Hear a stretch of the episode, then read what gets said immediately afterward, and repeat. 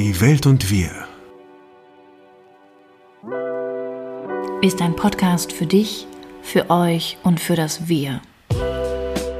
Wir sprechen hier über die Dinge, die uns und vielleicht auch euch bewegen, in einer Welt, die mehr denn je einen Bewusstseinswandel braucht. Ja, ihr Lieben, äh, wir sind jetzt äh, heute live aus den Alpen. Ja, ja. Ähm, hatten ein paar technische Probleme. Wir hoffen, dass der Sound stimmt. Wir haben improvisiert und freuen uns mit euch heute über Eltern zu sprechen. So ist es.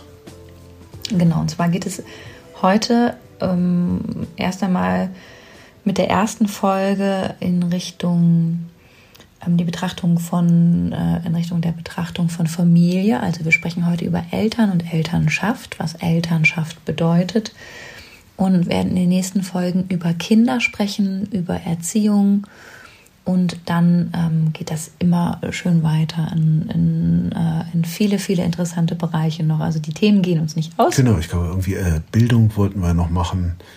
Genau, wir sprechen auch über transgenerationales Trauma, wir sprechen über Trauma an und für sich. Also es wird spannend und es gibt halt eben vor allem jetzt so die nächsten Wochen ähm, nochmal stärker und eine tiefere Auseinandersetzung mit ähm, ja, den menschlichen Beweggründen. Ähm, es sei denn, wir werden gekreuzt durch, äh, den durch Zeit. Menschlichen Beweggründen ja. für was? Entwicklung, Motivation, die Sinnfrage natürlich, naja, die, seichten, ja immer, die, die seichten Dinge. Genau, weil wir darüber sprechen. Was, was ist denn der Bewusstseinswandel, wenn der jetzt nicht in irgendeiner Form hoffentlich sinnvoll ist oder der Sinn, der angestrebt wird, dann weiß ich auch nicht. Also über Elternschaft. Wir haben so ein paar Bullet Points mitgebracht für die, die ähm, für sich jetzt mal beprüfen wollen, ist das jetzt die Folge, der ich wirklich folgen möchte? Ähm, aber ja, denn ähm, wir sprechen mit euch über ähm, ja, unsere Eltern, also eure Eltern und über die Eltern eurer Eltern, also eure Großeltern.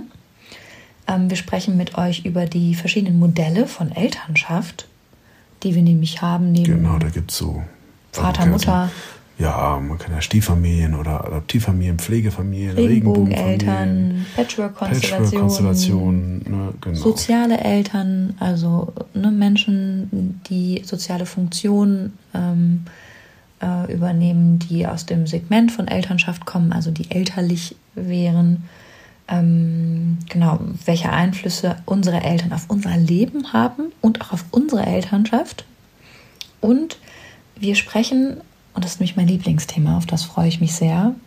Sprechen heute mit euch über, ähm, vor allem, also ich, ist mir ein Herzensanliegen, wie wir selbst Eltern für uns sein können. Und in dem Zuge geht es dann um Co-Abhängigkeit und Reparenting. Tja, was das ist, erzähle ich euch später. Genau, so machen wir das. Bitte. Das ist mein Part, bitte. ja, ja. ja.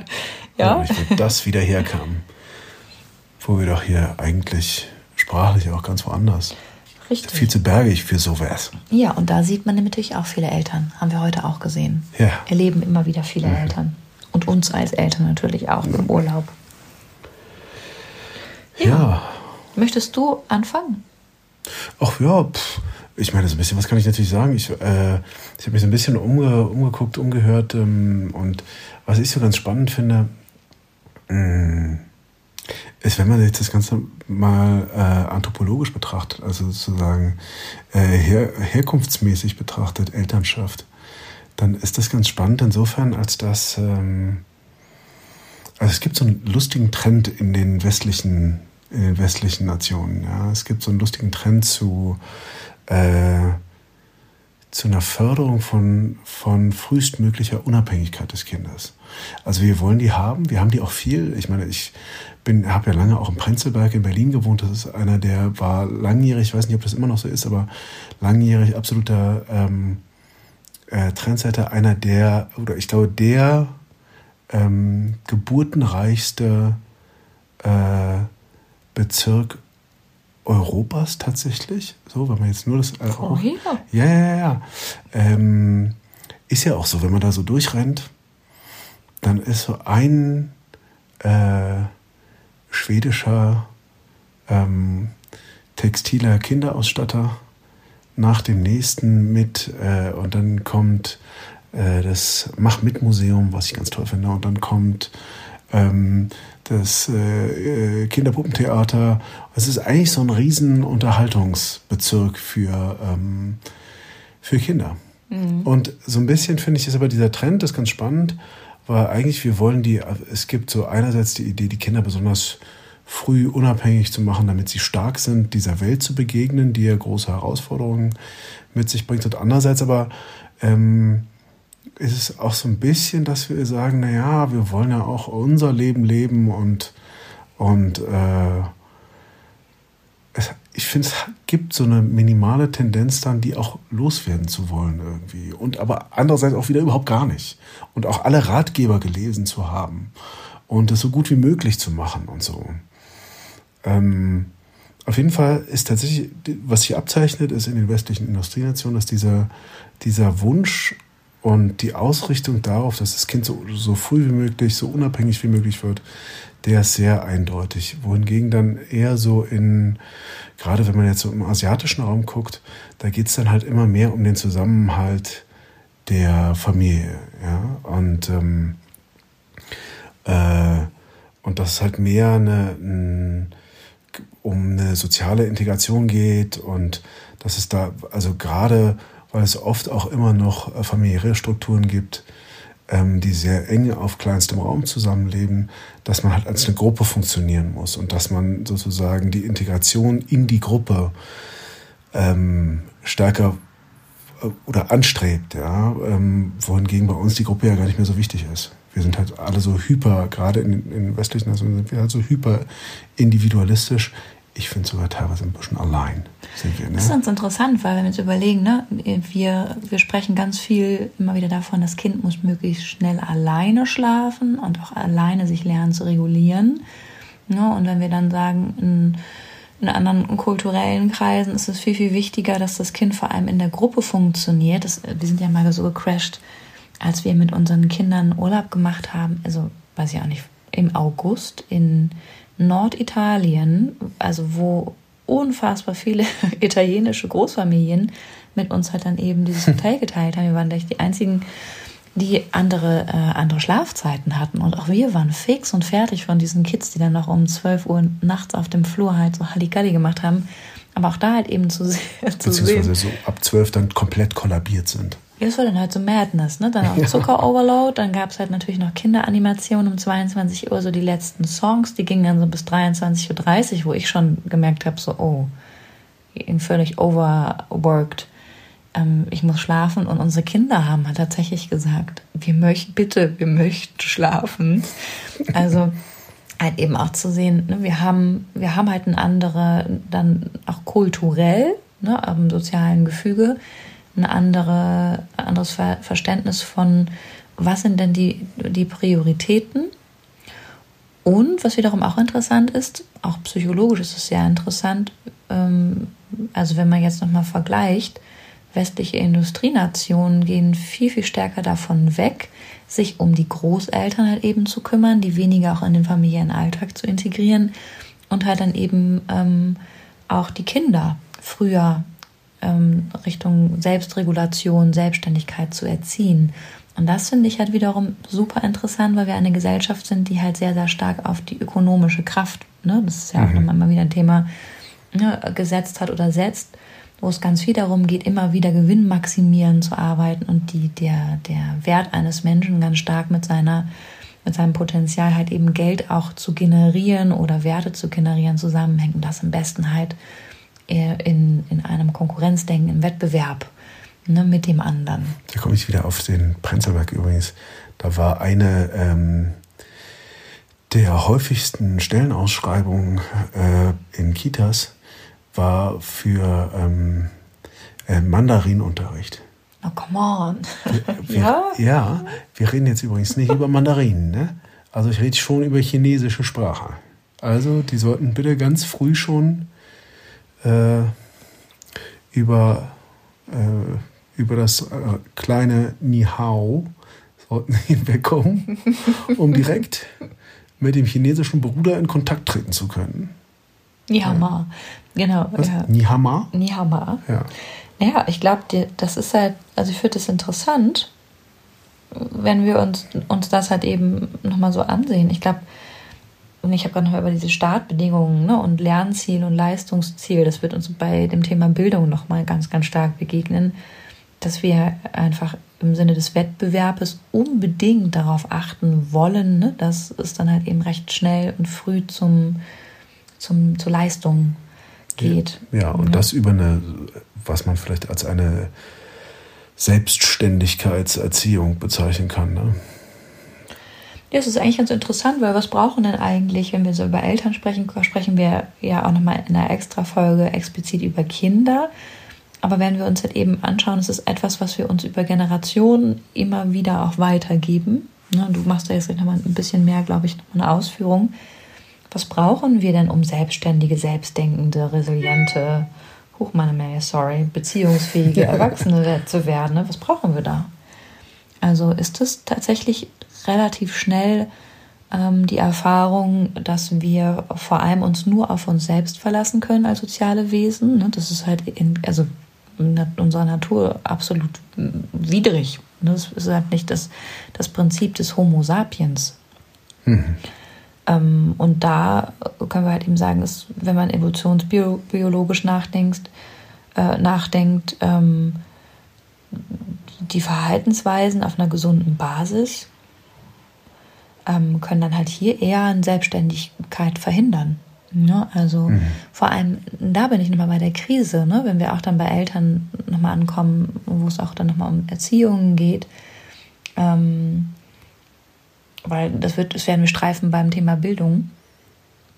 Ähm, ein Kind, das gelernt hat, dass es sich nicht verlassen kann darauf, dass jemand auf seine Bedürfnisse oder auf sein, seine Wünsche oder seine, auch seine Grenzen eingeht, wird halt eben bei der nächsten mm, Herausforderung oder der nächsten Krise, die durch das Außen bedingt ist, das können wir ja nicht uns immer aussuchen, halt eben kollabieren. Also im Selbst brauchen wir halt eben ein Kind, das im besten Fall hoffentlich in der Begleitung durch erwachsene Personen, also Eltern, welcher Form auch immer, ähm, unterstützt.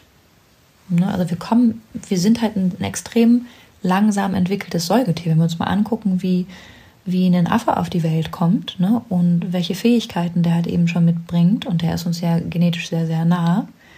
Ne? Oder ein Fohlen oder eine Pferd, Giraffe. das mal kurz rumstolpert und dann genau, kommt aus dem Bauch ein paar Stunden später kann es schon also sich das klar zu machen, wie lange wir brauchen aufgrund unseres Gehirns. Ne? Das ist halt noch Loading quasi, was da äh, läuft. Aber ähm, das kann nicht in dem Sinne sein, wie wir das halt eben jetzt erstmal so anstreben. Das ist jetzt so ein kleiner Audio. Jetzt bin ich da aber so reingegrätscht. Ja, mach ne? nichts. Das ist ja, überhaupt bitte. nicht schlimm.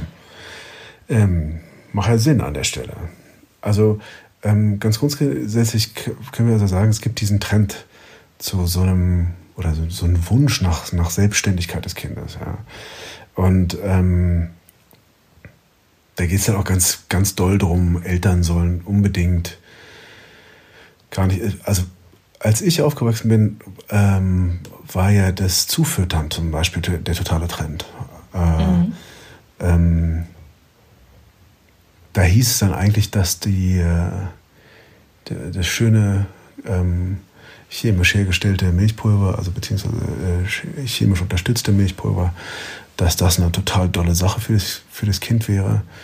Ähm, davon ist man jetzt glücklicherweise wieder weggekommen, aber heute gibt es dann auch schon so den Trend zu sagen, wie, du stillst jetzt immer noch nach äh, einem halben Jahr, jetzt könnte da aber mal langsam auch wirklich, oder vier Monate reichen doch, oder irgendwie sowas. Und ähm, äh, ich will jetzt auch gar nicht sagen, was jetzt da die richtige Zeitspanne ist, die man jetzt in diesem speziellen Fall, wenn ich über Stillen spreche, stillen sollte.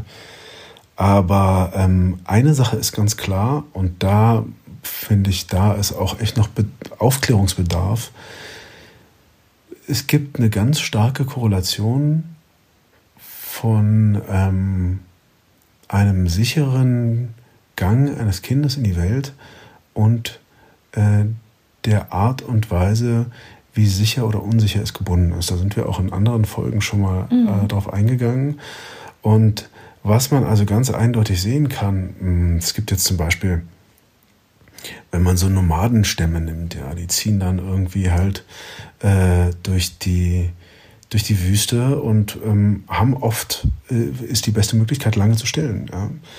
Ähm, und äh, da sind dann aber ähm, die Kinder tatsächlich auch in dem äh, äh in dem Alter ähm, wenn unsere Kinder gerade in die Schule gehen, dann gehen die, äh, die Kindergruppen in, in, diesen, in diesen Gegenden ähm, schon auf Kleintierjagd, aber tatsächlich auch im Kinderverbund und nicht mit, nicht mit Erwachsenen zusammen. Das heißt, die sind un, also wenn wir äh, über Selbstständigkeit reden, dann sind diese Kinder unfassbar selbstständig und ähm, es wird angenommen, das ist natürlich noch zu beweisen, ja, wir wollen ja so wissenschaftlich, äh, also so wissenschaftsnah wie möglich sein.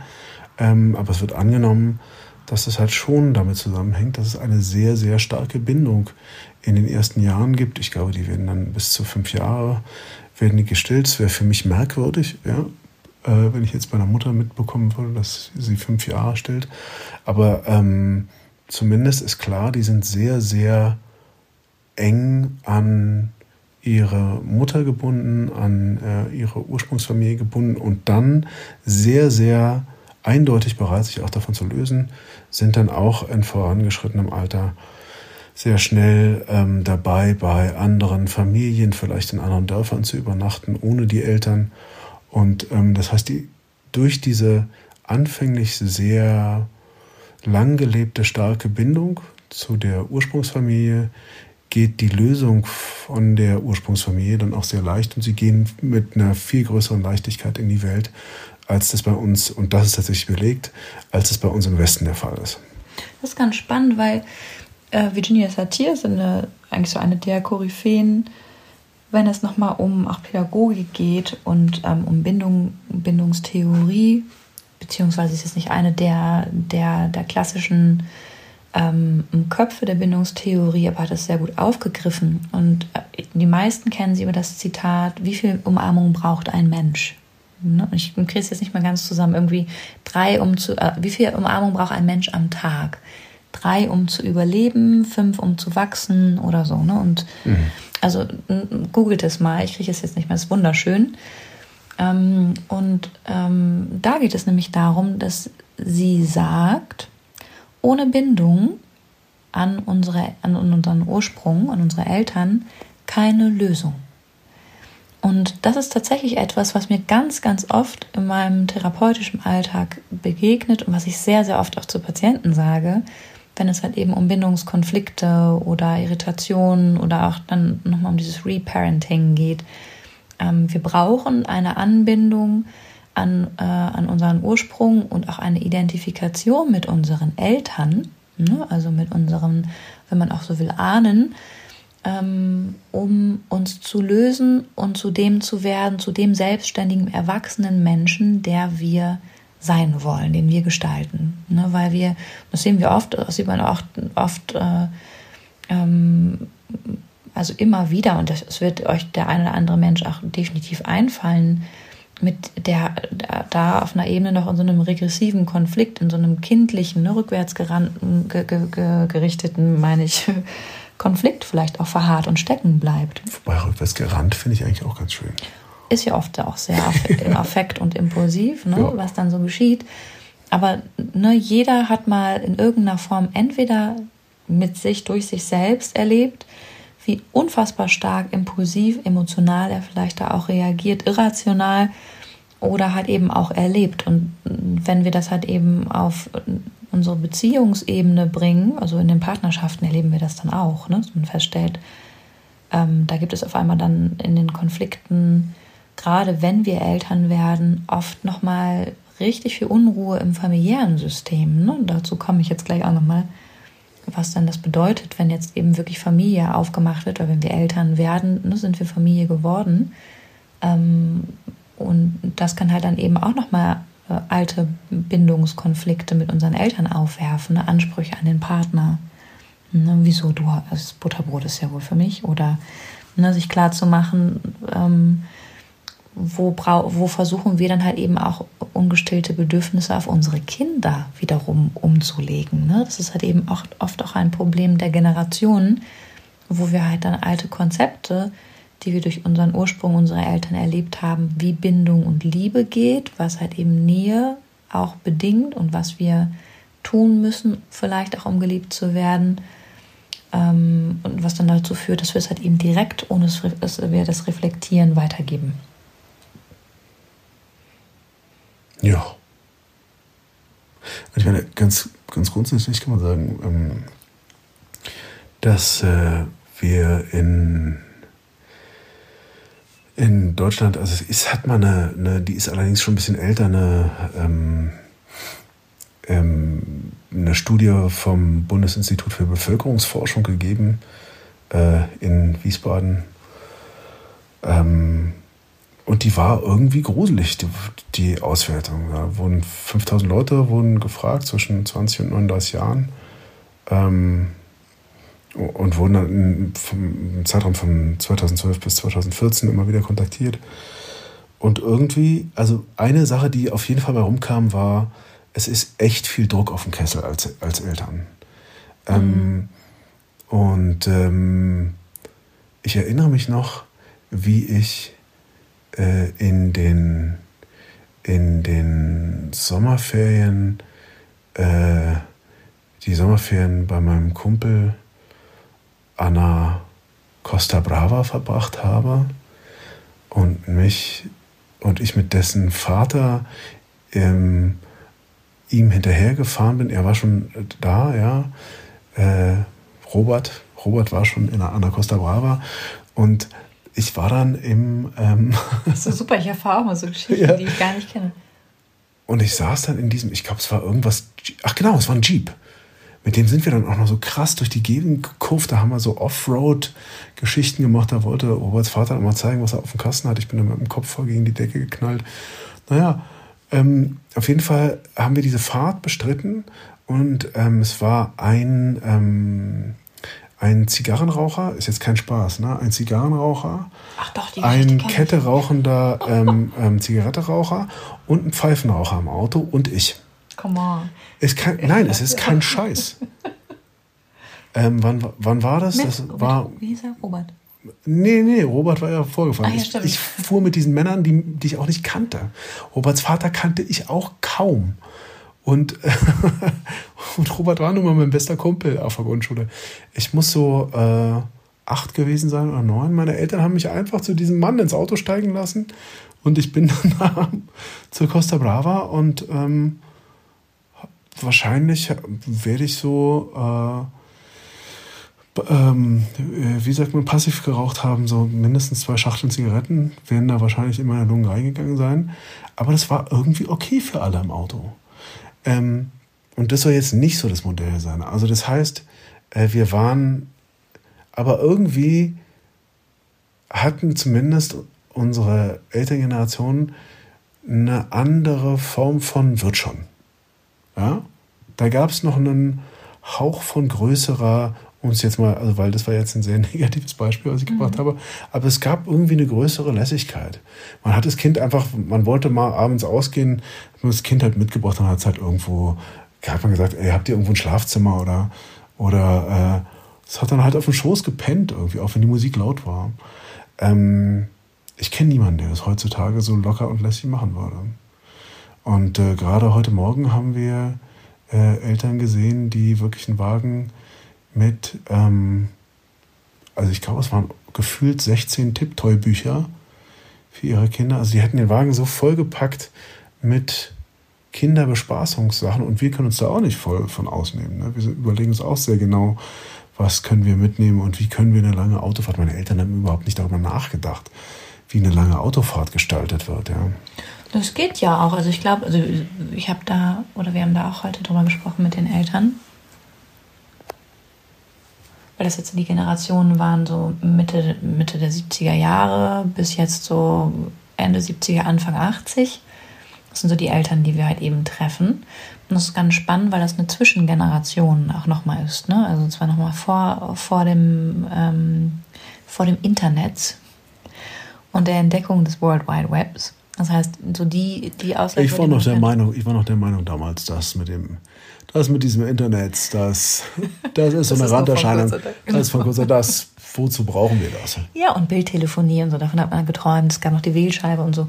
Es ist ganz spannend, weil es eine Zwischengeneration ist. Wenn wir halt eben nochmal über die Elterngeneration unserer Eltern, also Jahrgang 50 bis 55 nachdenken, ähm, ne, und wir auch nochmal über Kriegserfahrung, wir kommen ja auch nochmal zu transgenerationalem Trauma, aber sich klar zu machen, es ist halt eben, also mehr Wandel hat es jetzt nicht gegeben über diese Zeit. Ne? Also auch, ähm, das muss uns klar sein. Und wir unterhalten uns mit jedem Elternteil tatsächlich darüber, wie es damals war, so analog, wie es damals war, so unangeschnallt auf der Rückbank, wie eng es war, wenn man dann in die Schweiz gefahren ist mit einem mit einem engen kleinen äh, Volvo oder was hattet ihr noch? Ich habe es vergessen. Jetzt mein Vater? Oder? Ja. Was ein Saab, aber davor? Davor BMW. BMW. Naja, ist ja sehr convenient. Ne? Also es gibt dann, muss man ja, ja schon sagen, es gibt halt da ähm, verschiedene, also nochmal verschiedene Erfahrungen. Aber ganz, ganz grundsätzlich, was ich halt eben wichtig finde, wenn man jetzt nochmal dann schaut, wir sind, kommen jetzt in eine Generation, wo wir unglaublich viel wissen, das hatte ich eingang auch erwähnt, ne? Prenzelberg und, äh, und die ganzen Ratgeber von A bis Z ähm, die gelesen haben. Ich glaube, ein ganz, ganz großer Teil, den wir verpassen können, wenn wir halt eben uns klar machen, was ist denn das, was wir, ähm, was wir, welche Veränderungen wir als Eltern, als neue Elterngeneration in diese Welt bringen wollen, dann stehen wir halt vor einem ganz großen gesellschaftlichen Wandel. Wir stehen vor ähm, einem, einem Zeitenwandel, wo es auch um künstliche Intelligenz geht, um Optimierung von Arbeitsprozessen, ähm, einer extrem hohen ähm, einem extrem hohen Wellbeing als, äh, als Industrienation. Wir haben nach eine Geschwindigkeit äh, des Wandels in der Arbeitswelt, die ist enorm. Unfassbar. Wir haben aber nach wie vor noch. Und es soll dann auch noch Auseinandersetzungen mit neuen Arten von Krankheiten geben, habe ich mir sagen lassen. Ja, stimmt. Das kommt auch noch dazu. Ja. Wir haben aber nach wie vor noch ein, äh, ein Rassismusproblem. Wir haben nach wie vor noch ein, eine Bildungsreform, die aussteht und hängen halt an vielen Punkten vor allem im Sozialen nach, die uns noch nicht wichtig genug erscheinen. Sprichwort Klimawandel und so weiter. Ne? Das sind dann nochmal so die, die Hotspots, um die wir uns dann aber doch irgendwie nicht kümmern. So in diesem Bruch sind wir. Und was erklären wir unserem vierjährigen Kind, wenn die sagt, Mama, warum ist, geht diese Welt so kaputt und warum machen wir nichts dagegen? Ne? Mhm. Das sind halt eben dann die Fragen, warum ähm, warum ist das so, dass es, ne, also da kommen wir halt eben jetzt an, an andere oder auf andere Punkte oder Ebenen. Was ich aber sagen will, ist, was wir ähm, sehr wohl oft verpassen, das fällt mir immer wieder auf, wenn ich meinen Vater zum Beispiel oder meine Mutter, meine beiden Mütter ähm, äh, erlebe, ist der Faktor Zeit. Ne? Also wir haben, wenn wir jetzt über Elternschaft nachdenken und sagen ganz gleich, wir wollen ja auch nochmal über die verschiedenen Formen sprechen, die Varianten von Patchwork, Regenbogenfamilie, ähm, alleinerziehende Eltern. Wir haben halt eben aufgrund diese, dieses hohen Tempos ein Problem mit der Zeit und wir kommen halt eben, wie du auch eingangs beschrieben hast, in unseren Breitengraden dahin, dass wir sagen, das Kind muss sich relativ schnell organisieren. Und wir hatten ja eben auch gehört, ohne Bindung keine Lösung. Was machen wir aber mit den Generationen und auch den neuen Elterngenerationen, die lernen, dass, ähm, dass das wirklich Verbindung sein soll, was wir ihnen hier anbieten. Das ist zu wenig. Ne? Das heißt nicht, dass wir sie bis zum fünften Lebensjahr stillen müssen, aber sehr wohl sollten wir uns fragen, inwiefern ähm, ist die, sind die Betreuungsmodelle, die wir unseren Kindern anbieten und damit angefangen Kindergarten bis Schule, tatsächlich Varianten, die wir, die ein wirkliches Netzwerk sind. Und wir haben jetzt zu Zeiten von Covid-19 erlebt und es sind Freunde von uns, es sind aber auch Menschen, die man so trifft. Wir erleben halt geöffnete Fitnessstudios, aber geschlossene Kindergärten. Wir erleben halt einen Kollaps von, von einer ähm, heranwachsenden Gesellschaft, die ähm, es verdient hat, dass wir uns darum kümmern, weil sie halt nämlich wirklich es auch anders sehen und auch eine andere Welt erschaffen könnten, dass wir diese Rassismus-Thematik halt eben auch nicht angehen. Keiner von uns. Also fangen wir jetzt ein bisschen an, aber ich finde, da, da, passiert noch zu wenig. Und wir, ähm, und ich habe halt die Hoffnung, aber bin dafür zu ungeduldig zu sehen, dass wir wirklich dahin kommen, dass wir unseren Kindern, die es nämlich wirklich anders machen könnten, vielleicht hier zu wenig, nicht nur vielleicht, sondern sehr wahrscheinlich zu wenig anbieten. Das heißt, Faktor Zeit ist, wir diskutieren immer noch darüber, ob gleichgeschlechtliche Paare in irgendeiner Form ähm, problematisch in Anführungsstrichen sein könnten für, ähm, für eine Basis von Beziehungs- und Bindungserfahrung für Kinder. Wir haben aber ein Riesenproblem mit Kindern, die in schwierigen familiären Verhältnissen verbleiben. Wir haben ähm, verlangsamte Adoptivmöglichkeiten und Prozesse. Ähm, und ich frage mich, wie kann das sein, dass die Präferenz oder dass die Liebe, wo auch immer sie dann hinfällt, dann potenziellen Eltern zum Beispiel eine, äh, ähm, eine Erziehungskompetenz abspricht. Das so verstehe ich. An, an dem Punkt, wo wir stehen mit einem Wissensstand, halt eben wirklich überhaupt nicht.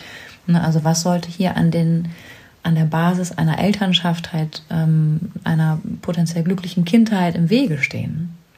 Und, ähm, und genauso haben wir das halt eben auch. Also ähm, es ist so in der Form, ähm, absolut schwierig für eine, schwarze Frau, ein weißes Kind zu adoptieren. Oder auch die sieht sich halt eben gesamtgesellschaftlich immer noch ähm, äh, kritisiert oder stigmatisiert, auch wenn es ihr eigenes Kind ist. Ne? Also hier sind wir halt ganz, ganz stark noch in einer ganz, in einem, einer ganz alten Lupe der Beurteilung von Kompetenz, von Elternschaft. Wir leben in einer Zeit, wo wir in den Rollen halt eben schwanken. Ne? Also wie viel von einem alten Vaterbild löst sich halt jetzt auf, wie viel von, von dem müssen wir jetzt wie sein. Im besten Fall sollten wir so viel arbeiten, als hätten wir keine Kinder.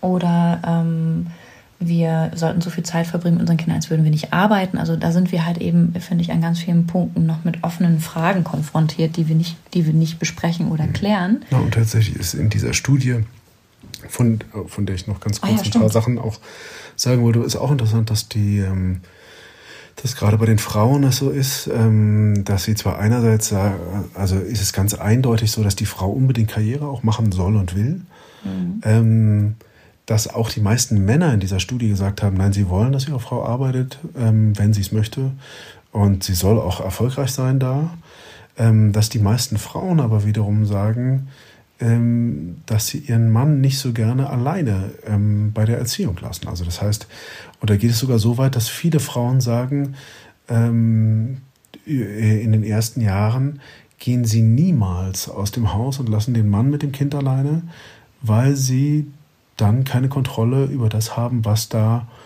ähm, mit den Kindern passiert. Und das finde ich ganz interessant. Das ist in dieser Studie wirklich herausgekommen.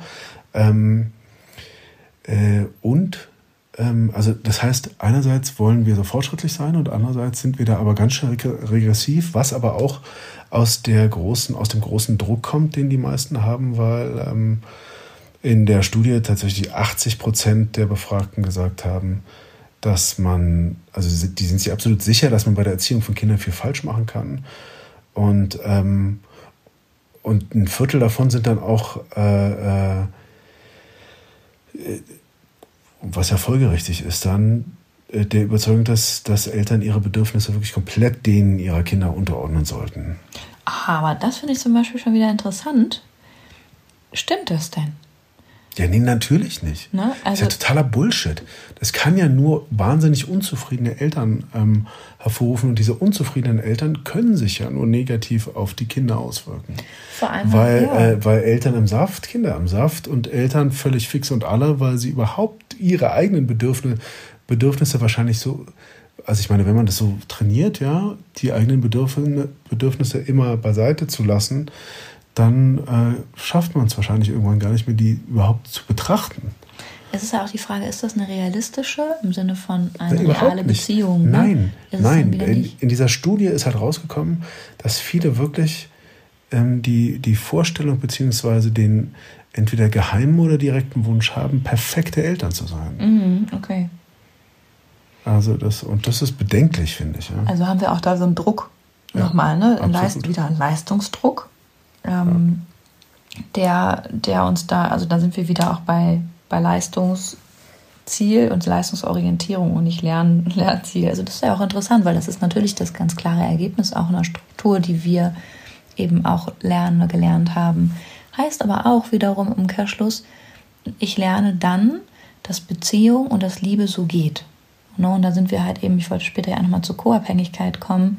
Das ist dann der, der Anfang einer verschobenen oder ver, verwischten Grenze. Ne? Also Mütter müssen dann halt eben, das ist auch nochmal oft ein Thema, ne? Von Mütter müssten eher nochmal dafür sorgen, dass sie sich zurückstellen, was Frauen auch ganz grundsätzlich noch mehr tun. Ne? Also die gehen eher in einen Halbtag, Halbtagsjob zurück, haben später Probleme mit der Rente und mit halt eben Altersarmut, wesentlich mehr.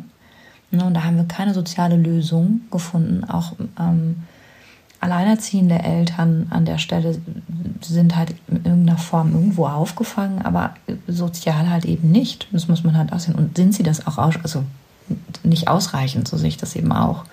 Halt auch nochmal zu, zu sehen, was bedeutet das eigentlich, ähm, und eine Mutter kann natürlich keinen Vater ersetzen und umgekehrt genauso. Das schließt sich per se eben aus.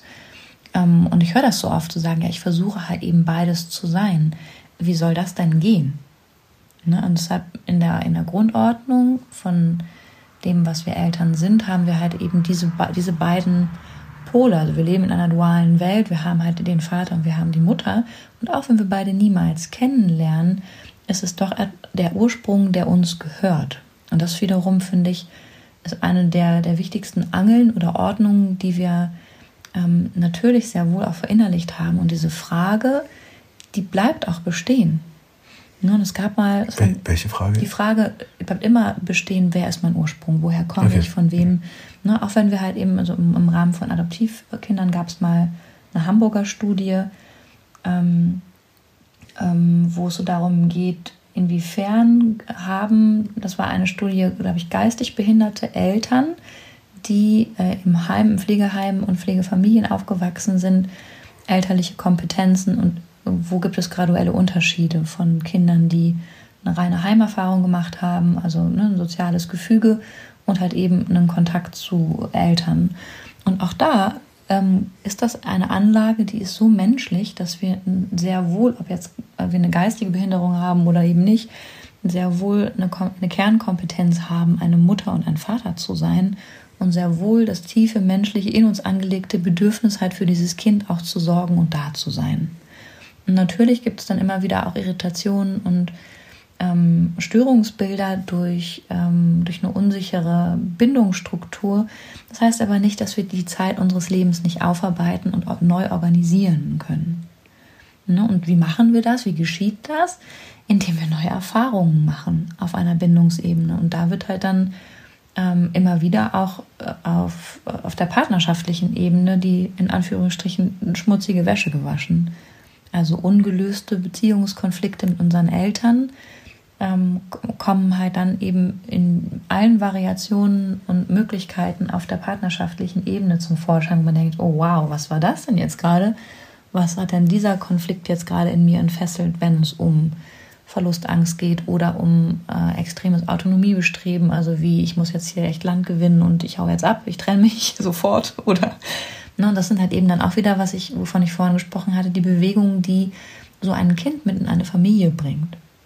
Ne? Und das geschieht halt noch vor der Geburt, sogar, also eigentlich in, in dem Geschehen, in dem Entstehen eines neuen Lebens, mit dem Kinderwunsch und den Konflikten, die so ein Wunsch auch mitbringt. Muss man ja, ist ja nicht mehr so, dass es jetzt ähm, die reine ähm, Rosamunde Pilcher-Romantik von zwei finden sich, möchten ein Kind bekommen und nach einiger Zeit von ein paar Existenz ne, und entscheiden sich halt eine Familie zu gründen, sondern dieser Weg und diese Ebenen, die so ein Wunsch mitbringen kann, ähm, können so viel in uns auch nochmal an, an, an, Möglichkeiten und Umwegen aufmachen oder auch an unerfülltem Wunsch also, ne, zurücklassen, dass wir uns immer wieder auch neu organisieren und auch feststellen können, vor allem ähm, führt uns der Wunsch ad absurdum, dass wir etwas kreieren oder schaffen wollen, um etwas zu leben, was wir nicht, also durch das Kind leben zu wollen, was wir nicht für uns selbst leben konnten. Ne? Das ist ja oft nochmal ein. Wie beispielsweise? Beispielsweise, ich habe es nie geschafft zu studieren und ich äh, habe mir gewünscht, dass du alle Möglichkeiten hast. Deswegen musst du ein Einser-Abi machen und solltest halt auf jeden Fall mindestens eine Berufsausbildung, also praktische Erfahrung gesammelt haben und ein Studium. Ja, und unter altphilologisch machen wir es nicht. Also da muss schon Natürlich. Latein und Altgriechisch ja. muss da schon bei Oder sein. Oder wie du gesagt hast, Mandarin, ne? Also meinem Kind alle Möglichkeiten zu öffnen. Und da sind wir halt eben wieder am Bedürfnis vorbei. Und dann gibt es noch den schönen Bildungsurlaub in Italien, wo man dann nochmal schön ne, die ganzen Sehenswürdigkeiten abklappert und einen Teil der römischen Geschichte. Und da kommen wir nämlich dahin, das ist keine Beziehung, das ist auch keine Elternschaft, sondern das ist halt etwas, was, ähm, was viel, viel mehr eine Einbahnstraße ist, wo wir auch kein Kind erreichen können. Und vor allem diesem Menschen, der in so einem Klima groß wird oder wach wird, wollte ich gerade sagen, das ist es dann ja auch, ähm, für den bedeutet das natürlich, dass es, dass es diese Verbindung nur unter Bedingungen gibt. Und die sind halt eben ganz klar und eindeutig. Ja. Und da äh, findet kein lebendiger Kontakt statt und auch keine Möglichkeit, sich überhaupt zu verbinden. Und dieser Mensch, der unter solchen Bedingungen groß wird, der wird später halt eben hoffentlich dann die Schwierigkeit haben. Es kann oft auch passieren, dass das halt einfach so brach liegt und in vielleicht in Beziehungen zu Schwierigkeiten führt. Aber dieser Mensch wird sich dann wahrscheinlich eben weniger gut lösen können von seinem Ursprung, also diesem Vater und dieser Mutter, weil es keine Bindung gegeben hat.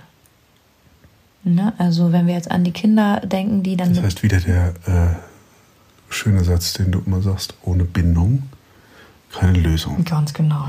Ja. ja. hatten wir jetzt ja auch schon mehrmals. Ich glaube, das hat jeder jetzt verstanden. Ne? Also das, weil das finde ich für mich so ein Kern. Ja, aber ich finde ne? ja, das ist ein total wichtiger Satz einfach, finde ich. Abs ja, absolut. Und das heißt halt eben auch, ähm, das kann man im Kleinen wie im Großen betrachten. Das könnte man auch auf einer, auf einer ähm, partnerschaftlichen Ebene sehen, im Übergang von, ne, das Paar findet sich und geht dann halt eben über zur Elternschaft.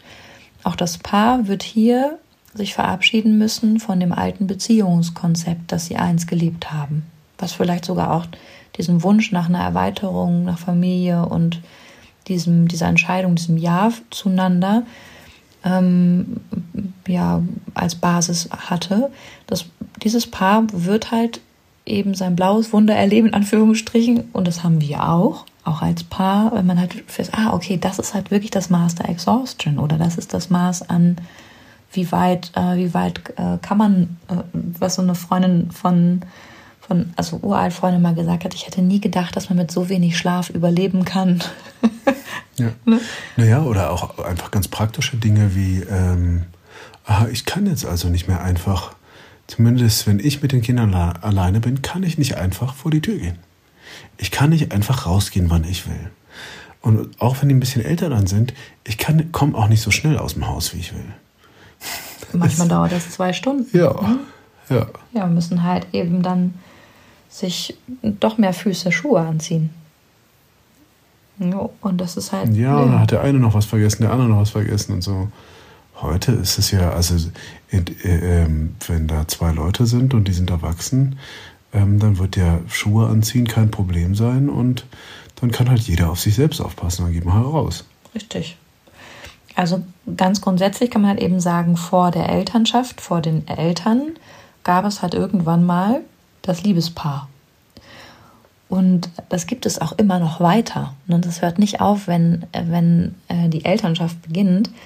Das heißt halt aber eben auch vor allem, wenn wir uns das systemisch angucken, also als Familiensystem betrachten, was Familie dann eben so mitbringt, es kommt ein Mensch, ein neuer Mensch zu zwei Menschen, die eigentlich eine sehr klare Verbindung, ähm, sich auf eine sehr klare Verbindung geeinigt haben, die erweitert wird. Und das ist eben halt eben mit der Geburt vor allem die radikale Veränderung eines Teilnehmers, und das ist die Mutter. Also die Mutter als erster ähm, Pol dieser Veränderung, ne, weil das Kind wächst. Äh, Teilnehmer, was meinst du, Teilnehmer ja. an der Liebesbeziehung? An der oder? Beziehung von ne, Paarbeziehung zu Elternbeziehung. Es ist halt, sind das beides ja aktive Gestalter dieser Beziehung. Mhm.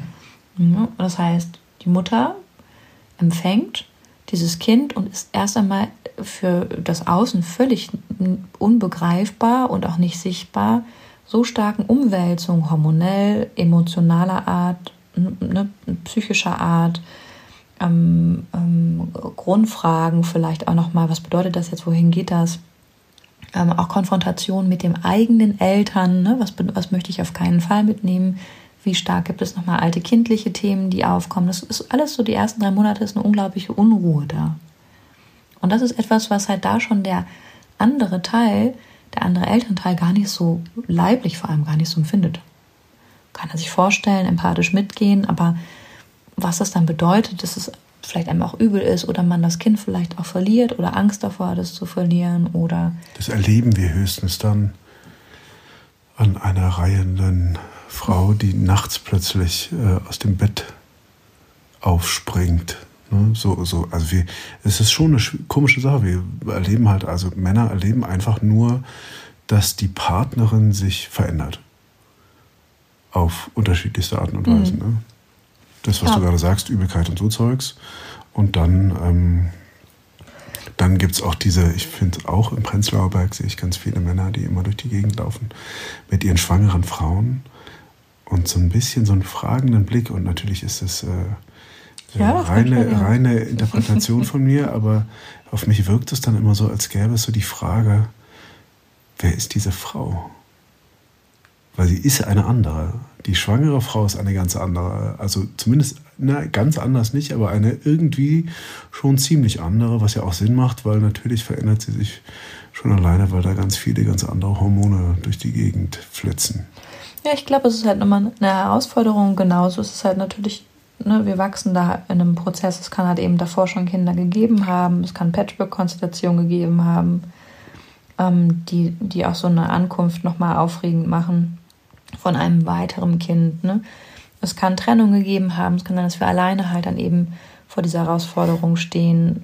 Ne? Es kann sein, dass das ein Grund ist, ne? Eltern, also Mutter zu werden oder Vater zu werden für eine Trennung das sind eben alles Aspekte, die, mit denen wir uns auseinandersetzen müssen was, ähm, was wir als Eltern halt aber eben leben oder nicht leben, als Mütter und Väter, ist vor allem natürlich das, was wir mit unseren Eltern erlebt haben. Das heißt, da ist es noch nicht mal so, dass es die um die Quantität der Zeit geht, sondern vor allem um die qualitative Erfahrung. Also, wenn ich einen Vater hatte, der für eine längere Zeit abwesend war, vielleicht sogar auch Jahre oder Jahrzehnte ich den nie kennengelernt habe, ich mich aber mit diesen Themen und den Fragen, die ich, den offenen Fragen, die ich an meinen Ursprung habe, an meinen Vater auseinandersetze und innerlich auf die Suche gehe nach meinen ungehörten Bedürfnissen und Wünschen als Mann, ähm, in der Auseinandersetzung, wenn ich zum Beispiel dann Vater werde, kann ich sehr wohl in eine Kraft kommen, die mich ein, äh, eine ganz andere elterliche Erfahrung machen lässt. Also in, in meiner Erfüllung als Rolle als Vater, in der Rolle als Vater und halt dann aber eben auch in der Heilung, das ist ganz auch eine Möglichkeit, in der Heilung ähm, von meinem kindlichen Verlust. Das heißt, es kann halt eben sein, dass während ich erlebe, wie ich in meiner Kraft stehe als erwachsener Mensch und ein Kind begleite in diese Welt, dass hier ein Teil von mir, auch meiner Vergangenheit, meines Verlusts heilt. Und gar nicht, weil ich das Kind bekomme, um zu, sondern weil ich das auf einer, auf einer natürlichen Ebene wieder in einen Fluss bringe, in eine Ordnung. Und ähm, in der Familiensystemik spricht man da von der Ordnung der Liebe. Das heißt, es gibt, man geht davon aus, es gibt eine Grundordnung die halt eben in, in unserer Entstehung als familiäres System, also unseren, unsere Urgroßeltern, Großeltern und halt eben bis hierhin wir als erwachsene Menschen, die halt Eltern werden und gewisse Themen halt eben mitgeben, aufarbeiten oder halt eben auch nicht aufarbeiten und unreflektiert eben weiterreichen von ein Indianer kennt keinen Schmerz, ähm, sei nicht so eine Heulsuse oder ähm, liebe Mädchen sind halt eben angepasst und im besten Fall wartest du darauf, dass du gefragt wirst, ob du das haben darfst. Ja, also halt, verhalte dich lieber lieb und angepasst als zu wild und aufmüpfig und hier auch an der Stelle für alle Kinder, die Schulschwänzer sind, die schlechte Noten nach Hause bringen, die Konflikte erleben und Konflikte austragen, das sind tatsächlich die mutigen Kinder. Ja, also unser System ist darauf ausgerichtet und ausgelegt und ich will jetzt nicht sagen, dass ich ähm, dass ich da so eine Rotzlöffel-Romantik jetzt propagieren will und äh, dass es keine Grenzen geben darf, sondern Ich will nur sagen, unser System ist von, von Beginn an, sogar über die Geburtsprozesse, wie Frauen heute Kinder bekommen, so stark reglementiert und vor allem auch durch eine ähm, patriarchale Struktur organisiert.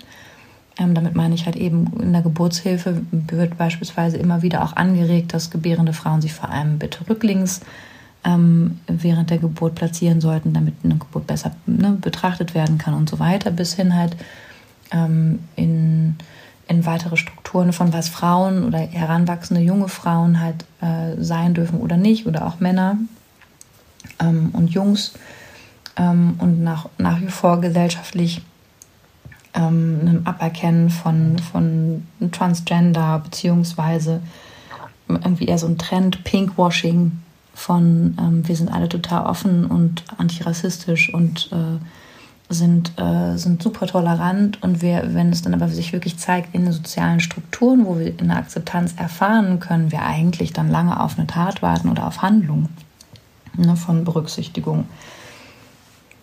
Also ich finde, man kann auch grundsätzlich, ähm, wenn man jetzt so ähm, über Konzepte nachdenkt und äh,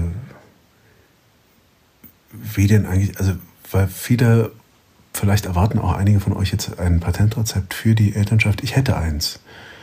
Ähm, und äh,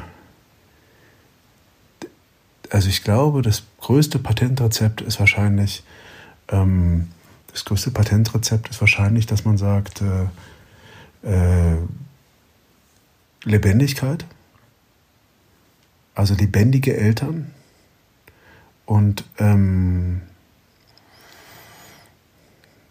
und eine Suche nach geistiger Gesundheit bei beiden Eltern.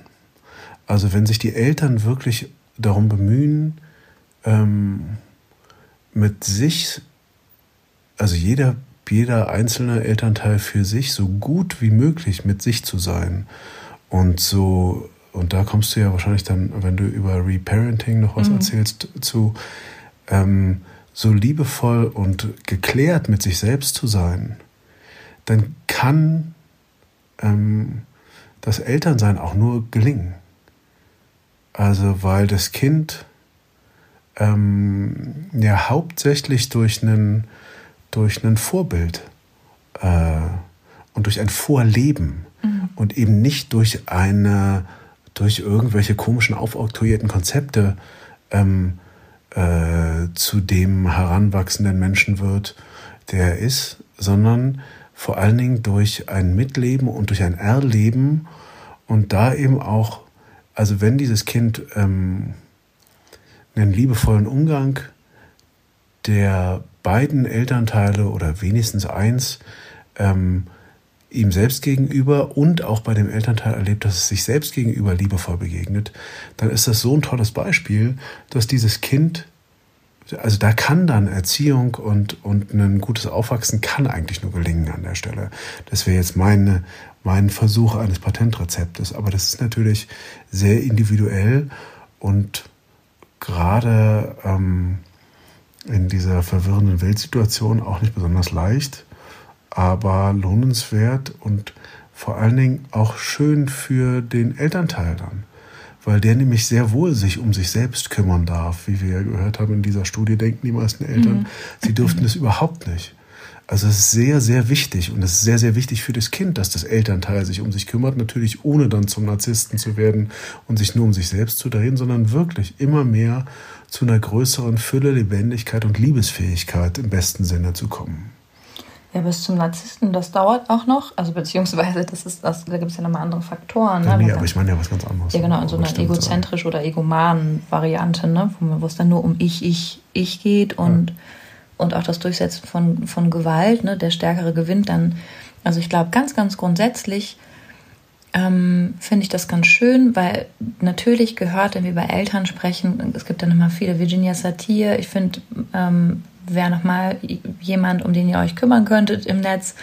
Ich finde zum Beispiel auch ähm, als, als, Informationsquelle. als Informationsquelle natürlich Jasper Juhl ist definitiv eine Adresse, vor allem weil der die Lebendigkeit so ein bisschen in diesen Dialog bringt.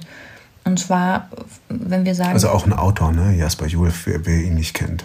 Ja, ja, vor allem, ne? Also hat so verschiedene ähm, Elternratgeber ich, ähm, verfasst. Ich bin vor allem dafür, dass wir sagen, es geht um lebendige Beziehungen. Das heißt, Eltern sind eben erwachsene Personen und wir sollten nicht vergessen, dass wir es mit Kindern zu tun haben, die vor allem unsere Unterstützung brauchen in, in der Organisation ihrer Gefühle. Und oft verschieben wir halt eben die, die Grenzen der Verantwortlichkeit und wenn wir halt eben uns Kinder wünschen, die ähm, im besten Fall lernen, für sich selbst verantwortlich zu sein, dann brauchen sie halt eben auch die Chance, Ja zu sagen und sie brauchen auch die Chance, Nein zu sagen. Hartes Regelwerk und Konzepte aus Beziehungs- und Elternratgebern sind halt dann kein pauschales ähm, Kochrezept, mit dem wir äh, funktionierende Kinder generieren. Das wird sicherlich funktionieren, weil Kinder sind, kommen mit höchst sozialen Kompetenzen, sind ein dreijähriges Kind, wie gesagt, hat doppelt so viele synaptische Strukturen äh, in, seiner, in seiner Anlage als wir Mitte 40. Also sie sind in vielen Dingen wirklich voraus. Was sie für sich halt eben jetzt brauchen, sind vor allem erwachsene Menschen, egal in welchen Beziehungskonstellationen, die sich äh, gelernt haben, ihre Bedürfnisse zu organisieren und einen Überblick zu schaffen auch mit diese, diese Bedürfnisse anders zu regulieren als äh, vielleicht ein, ein Kind, das in seinen Möglichkeiten, in seinem kindlichen Rahmen halt eben schon schaffen kann. Und das dürfen wir nicht vergessen. Also das wäre mal ein Patentrezept für Elternschaft, wenn es das gibt, neben der Liebe, von der du sprichst. Ne? Und das ist halt eben der Teil der Menschenbildung auch, wo wir aufgefordert sind als Gesamtgesellschaft, weil wir haben kommen aus einer Struktur von Eltern und deren Eltern, also unseren Großeltern, die nicht gelernt haben, mit ihren Bedürfnissen umzugehen, ihren Bedürfnissen zu folgen, beziehungsweise sie zu lernen, gelernt zu haben, ähm, sie zu organisieren, zu verbalisieren. Geschweige denn, sie überhaupt zu betrachten oder zu erkennen.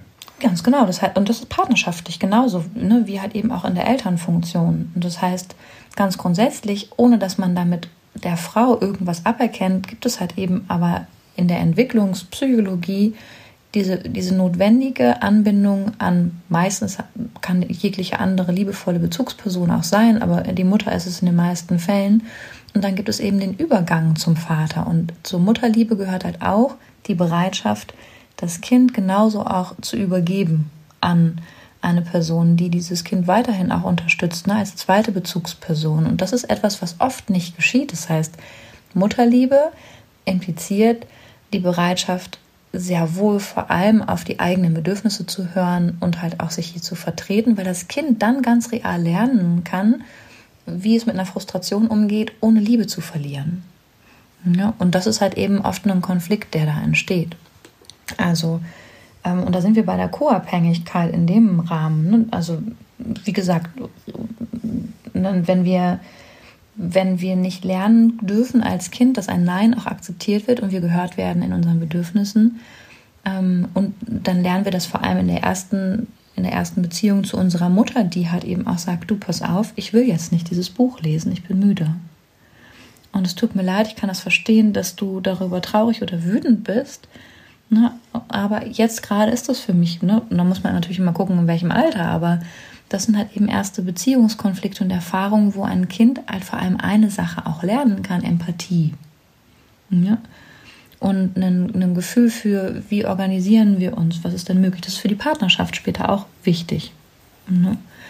Und, ähm, und ich glaube, der authentische, lebendige Kontakt, ohne dass wir Lehrer werden, sind, ähm, ist, ist da halt einfach ultimativ wichtig. Aber äh, ganz kurz mal die Frage: äh, Co-Abhängigkeit, wer ist da von wem abhängig dann oder von was?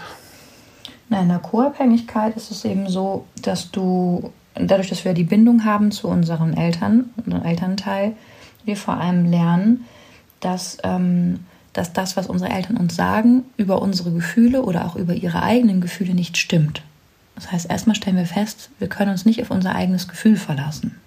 Und wir lernen, also beispielsweise. In einer unguten Beziehung jetzt. In einer un nee, in der Oder nee, in der Beziehung, also beispielsweise ein Elternteil macht konstant irgendwelche doofen Kommentare über dein Gefühl. Hm? Äh, über deinen Körper, über deine Gefühle. Ne? Von stell dich jetzt nicht so an, sie hat sich schon wieder irgendwie, hm, mhm. sie ist total dramatisch, sie ist immer so ein dramatisches Kind. Ne? Oder ähm, ach, ich wünschte, du wärst größer oder du wärst weniger äh, sensibel oder hast wir leichter mit dir. Oder was auch immer. Ich dachte, wir wären jetzt über das Bettnässen langsam hinaus. Ja, es sind noch so Beschämungen oder ne, das können halt, das ist jetzt mal so ein drastisches Beispiel. Das sind jetzt so die drastischen Beispiele, die mir jetzt so spontan einfallen. Ähm, und ein, ähm, ein, ein Kind wird in dem Augenblick halt zurückgeworfen auf eine Erfahrung, stellt halt fest, okay, wegen mir, also bezieht es auf sich und hat halt eben eine Schwierigkeit in der Organisation ähm, von wie sicher ist die Verbindung, die ich, also jetzt habe ich mich gerade so ein bisschen verrannt, aber wie sicher, erstmal in der Co-Abhängigkeit, in der Basis ist das Problem, ich lerne, dass meine Liebe, die Liebe, die ich bekomme, halt eben gebunden ist an etwas, das ich tue. Das heißt, ich muss permanent etwas erreichen, werde so zum Overachiever, zum mache ein Überangebot an Möglichkeiten, werde super, ein super guter Zuhörer, beginne halt eben die Gefühle meiner Mutter oder meines Vaters zu regulieren, um eine Berechtigung zu haben, halt eben auch ein, positives Feedback zu mir, meiner Person zu bekommen. Und widersprüchliche Aussagen wie nach außen hin, sie ist so ein überdramatisches Kind und dann halt aber eben, ähm, du bist das tollste Kind der Welt, ne, wenn du so lieb bist, sind halt eben Dinge, wo wir einen, keinen realen Bezug zu dem, was wir wirklich sind, halt eben auch bekommen können. Wir machen keine Erfahrung ähm, wer wir da so sind und internalisieren dann später als erwachsener Mensch vor allem eine, einen Satz über uns selbst, nämlich egal wie, wie ich bin, so wie ich bin, nicht gut genug. Und das ist dann so implementiert, das ist so ein Brain-Tattoo, was wir da haben, ähm, ne, andere Menschen bestimmen meinen Wert, ich bin es nicht wert, mein Körper ist zu dick, ich hasse mich, guck, was hast du wieder gemacht? Und das hören wir auch. Wir haben diese Stimmen in uns, die uns dann halt eben abwerten. Wie konntest du nur und so weiter. Das sind halt dann eben Bereiche oder Dinge, wo wir ähm, feststellen, wir lernen in den frühesten Jahr, Jahren unserer, unserer Lebenszeit ähm, von meistens Eltern, die selber von sich selbst getrennt sind, von ihren Bedürfnissen und Gefühlen, ähm, nicht, wo emotionale Grenzen stehen oder, oder, ähm, oder gelten. Ne? Das heißt, unsere Eltern und wiederum die Elterngeneration davor hat halt eben genauso wenig Kontakt, so wenig assoziiert mit den Gefühlen und den Grenzen gewesen. Ne? Das sind dann die Männer, die durchhalten müssen. Ich erinnere dich an die Schwarzwaldklinik. ne? Also, ähm, das, wir haben, ähm, willst du erzählen? Ja. Na, wir haben irgendwann mal ist mal die Frage aufgekommen, wie war denn nochmal die Melodie von der Schwarzwaldklinik? Und ähm, dann habe ich geYouTubed und ähm, da gab es eine komplette Folge und, irgendwie dachten wir uns so, ach, ist doch lustig, wir gucken mal rein und konnten dann feststellen, und es ist wirklich, wenn ihr äh, Lust und Zeit habt, guckt da mal rein. Es ist wirklich faszinierend, weil dieses Männerbild, das da gezeigt wird, ist entweder sind es so sorglose äh, äh, Frauenbenutzertypen, also Frau als Ware und er ist halt ähm, er ist halt der coole Kerl. Oder, oh ja, oh Gott, oder, Arzt, oder ne? alle, oder alle, eingeschlossen die Hauptfigur Dr. Brinkmann, ähm, dürfen unfassbar aggressiv, die schnauzt die Leute die ganze Zeit an. Aber aufs Schlimmste, wo man eigentlich schon längst sagen würde, ich gehe jetzt mal zum Betriebsrat. Wie gehen Sie denn mit Ihren Mitarbeitern um? Würde man heute fragen. Und das sind aber die, die Väter, die vor allen Dingen meine Generation so erlebt hat. Ja? Also ähm, es war okay. Ich erinnere mich auch, ich habe das damals geguckt und es war für mich total in Ordnung, wie der war. Ich habe mich überhaupt nicht, ich habe mir das heute angeguckt und dachte, hä?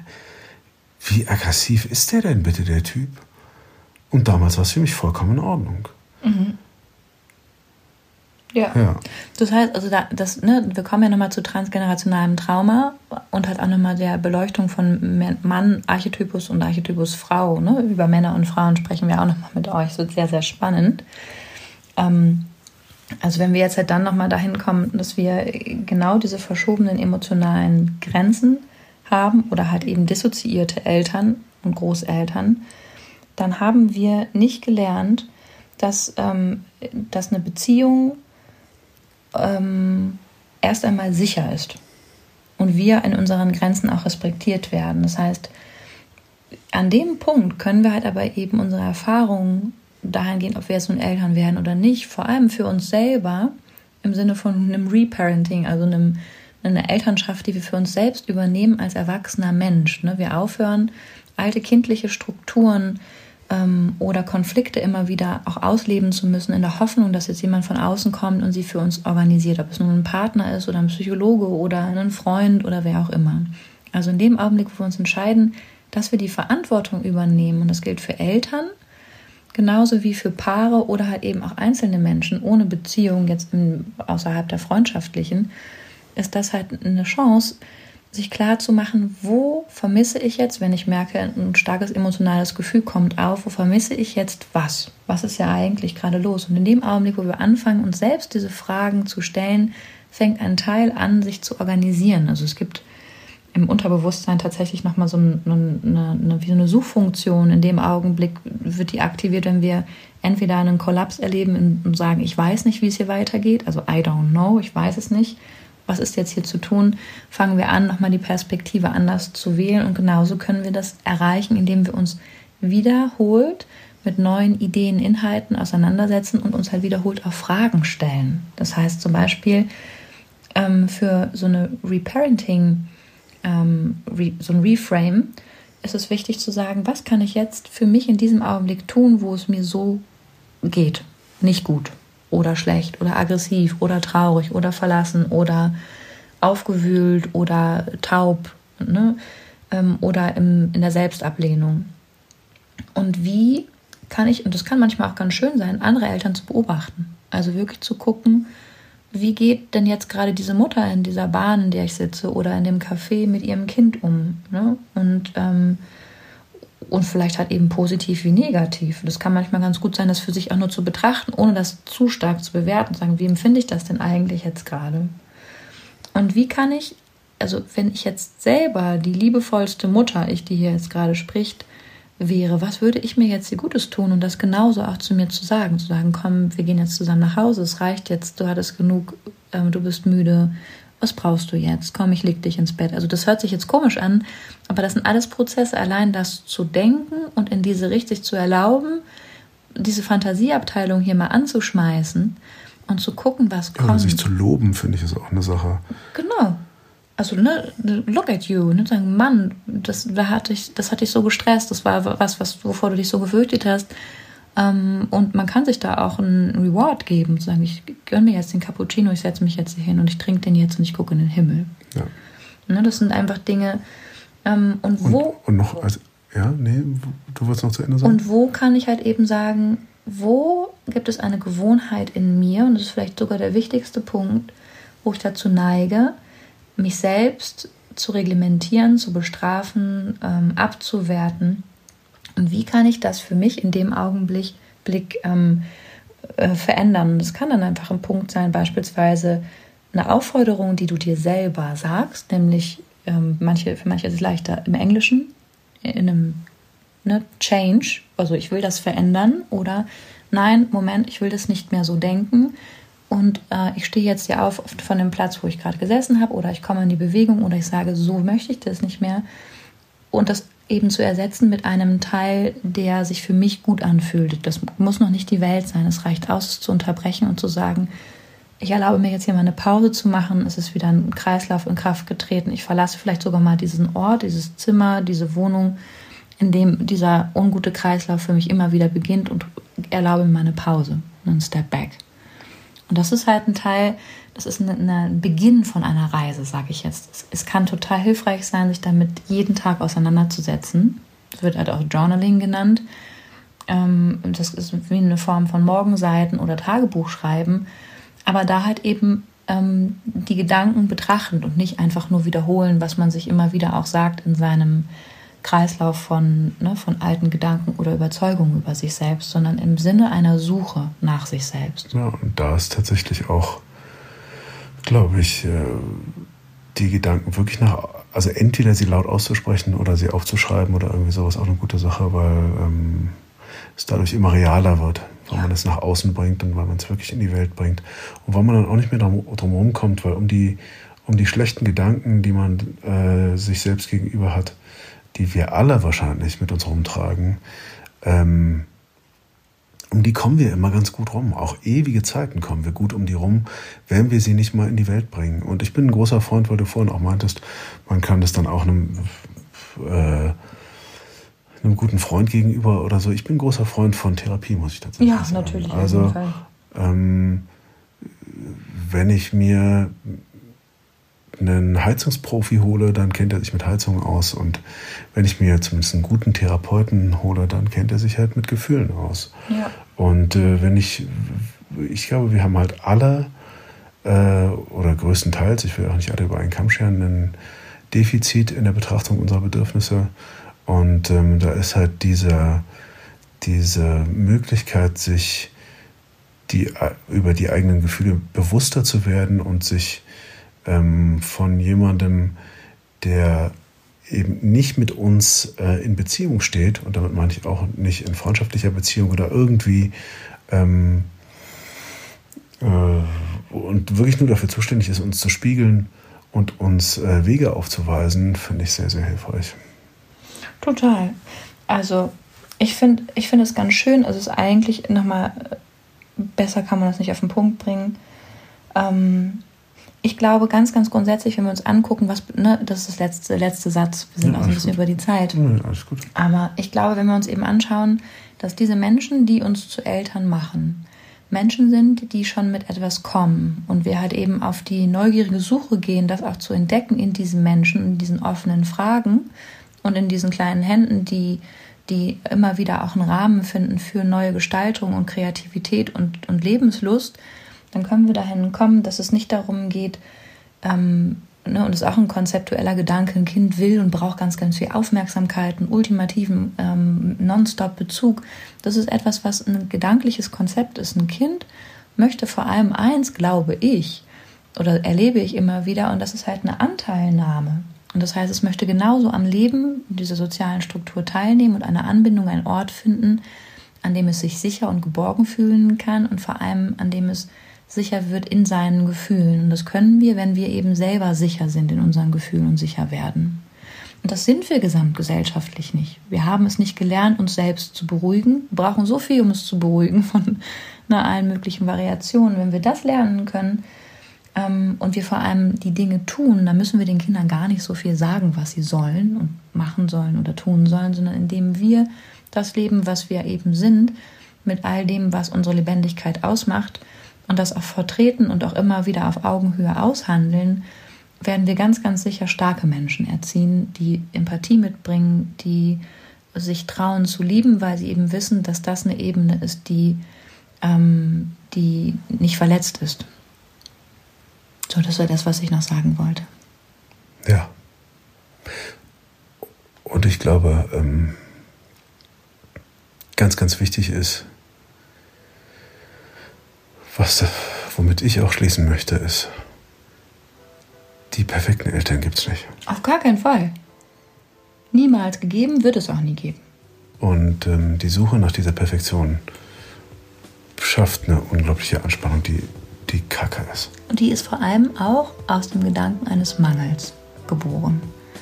Eine Perfektion ist der Tod, sage ich immer. Der, der, das ist die Veränderung. Ne? Aber ähm, zumindest erstmal die leibliche. Aber ähm, alles andere ist lebendig. Und das ist wunderschön. Deswegen, also wagt lebendig zu sein und unperfekt. Ja, Auf das bald. finde ich ist doch ein sehr schöner, sehr schöner Schluss. Und ähm, wir hoffen, dass ihr wieder mal was mitnehmen konntet. Lasst uns gerne einen Kommentar auf Instagram da, wenn ihr wollt. Ähm, da freuen wir uns immer sehr drüber. Und äh, wir sagen bis nächste Woche. Ja, auf bald. Tschüss.